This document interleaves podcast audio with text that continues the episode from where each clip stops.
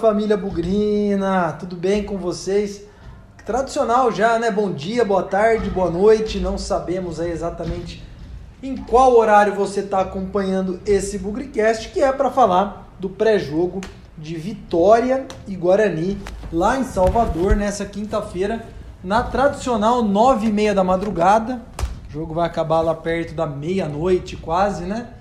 Mas enfim, como nós não podemos ir ao estádio e como o jogo também não é em Campinas, vamos acompanhar pela televisão uma partida importante para o Guarani, que vem aí de duas vitórias seguidas em casa, 3 a 1 no CRB, 1 a 0 no Cuiabá.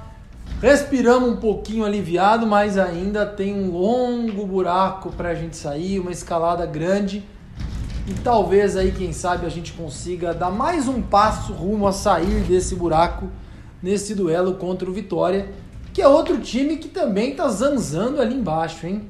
Chegou a estar tá entre os primeiros, perdeu, perdeu, empatou, perdeu, trocou de técnico e agora tá pertinho da gente. É isso, vamos falar sobre esse jogo.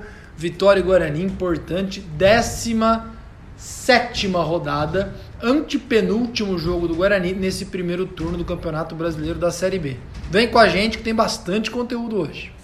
Bugricast, o podcast da torcida bugrina. Já agradeço mais uma vez aqui a grande participação da torcida bugrina na mesa redonda do Bugricast ontem à noite, 19 horas, toda quarta-feira, a gente tem um encontro marcado ao vivo no YouTube para falar sobre o Guarani. Foi uma mesa redonda muito especial. A gente apresentou o Rafael e o Thiago como os dois novos membros do Bugricast que vão ser os responsáveis claro, com todo o apoio da família Bugricast, responsáveis por tocar o projeto Copa Paulista. Então daqui a pouco vocês vão, para aqueles que não acompanharam a mesa redonda, daqui a pouco vão aí se acostumar com carinhas novas para engrandecer o nosso projeto. Desejamos boa sorte ao Rafael e ao Thiago e a gente está aqui, obviamente, para ajudá-los e fazer esse processo de integração da melhor forma possível. Então, Aproveitem aí para seguir o Bugricast nas redes sociais também, arroba Bugricast no Facebook, no Twitter, no Instagram, nossa mesa redonda ao vivo no YouTube, você pode colocar Bugricast ali e clicar para receber as notificações, se inscrever, deixar o seu like nesse programa, porque o YouTube está crescendo bastante. Beleza, gente? Não esquecem de nos ajudar nas redes sociais, hein?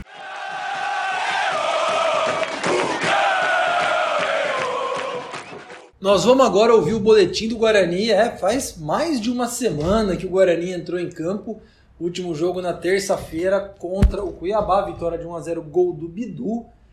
E agora parece que a gente até esqueceu um pouco das últimas notícias do Guarani, né? Tem desfalque, tem retorno, tem escalação incerta. Nosso grande amigo jornalista Lucas Rossafa vai dar o boletim do Guarani. Você que ficou meio ausente aí nesses últimos dias, hora de se reatualizar, hora de acompanhar o que o Guarani prepara para esse jogo contra o Vitória. Vai lá, Lucas, conta pra gente, por favor.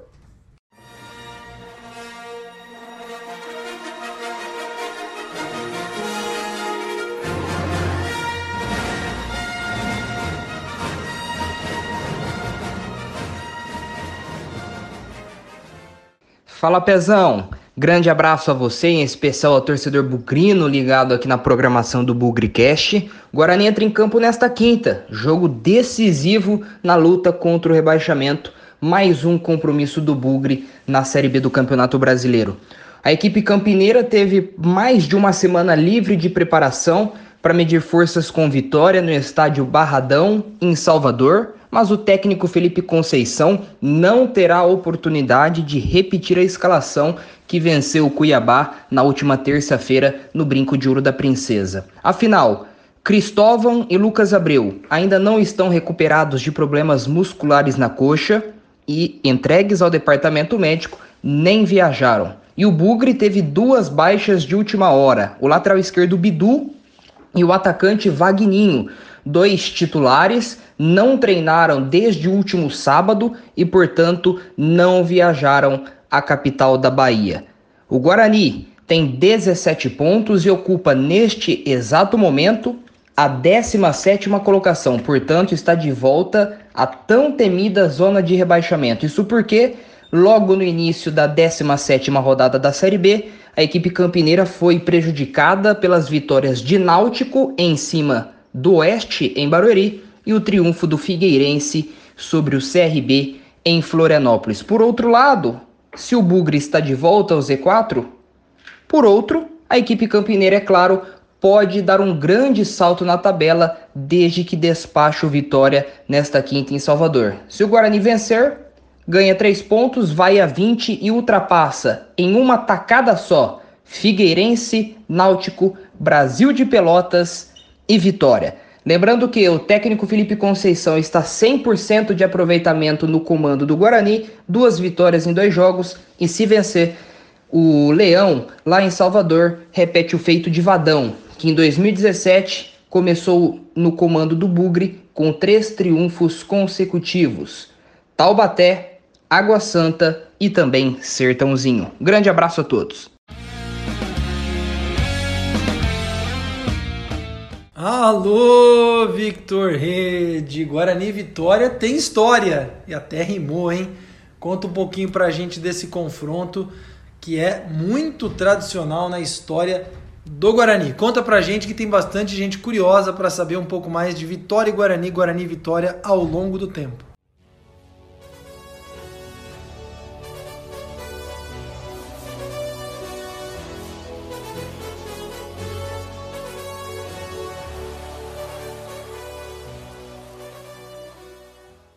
Fala Pezão, fala galera do Bugrecast. Aqui quem está falando é o Victor Rede e estou sempre aí passando para vocês dados, curiosidades, estatísticas dos confrontos do Guarani nesse Campeonato Brasileiro Série B 2020. Falar para vocês que eu estava com saudades de fazer o pré-jogo, nove dias aí sem jogo do Guarani, depois de duas vitórias, todo mundo ficou mais tranquilo e podemos aproveitar esse período aí curtindo o momento bom do Guarani. Mas voltando, vamos falar aqui de um confronto tradicional na história do Guarani, por que não? Porque já enfrentamos o Vitória várias vezes por Série A.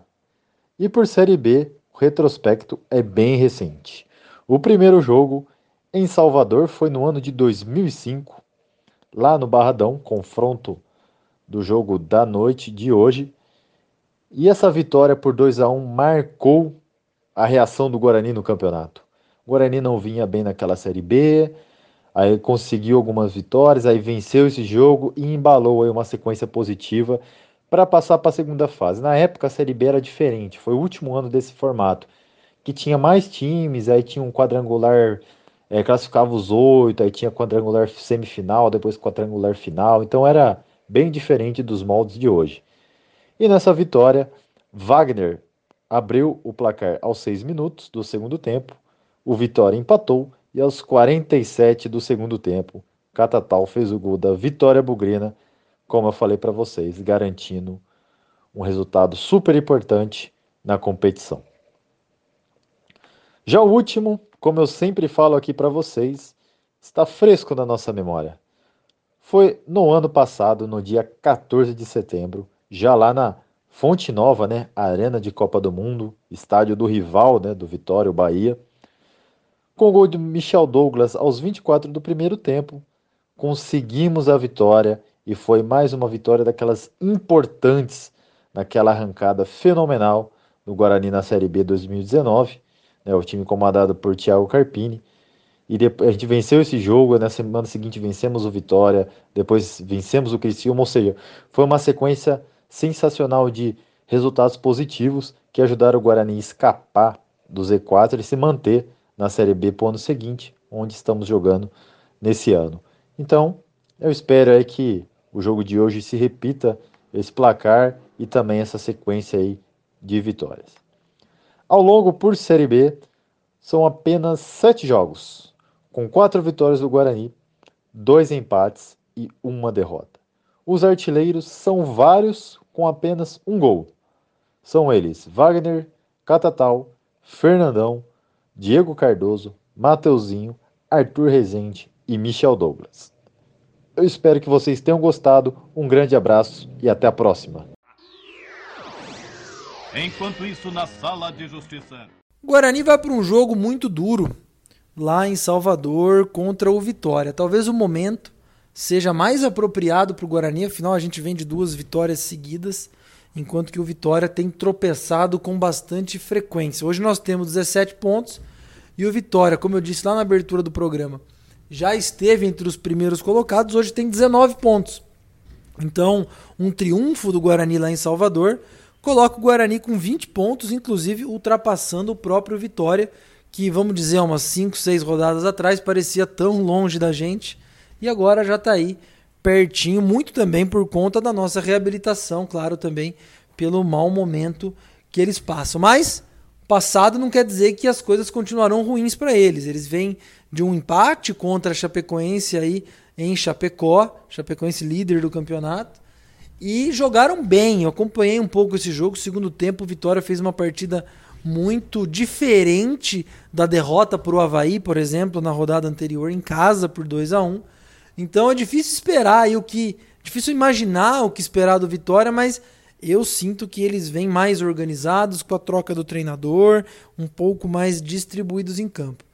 Não quer dizer que o Guarani entra pressionado, até porque o Vitória tem alguns desfalques, mas também é, joga dentro de casa. A pressão dentro do Guarani, na verdade, é que com o desenrolar da rodada, né, vitórias aí de Náutico contra o Oeste e do próprio Figueirense sobre o CRB, o Guarani voltou para a zona de rebaixamento. Hoje, 17 lugar, com 17 pontos, pertinho do Cruzeiro ali que já ganhou.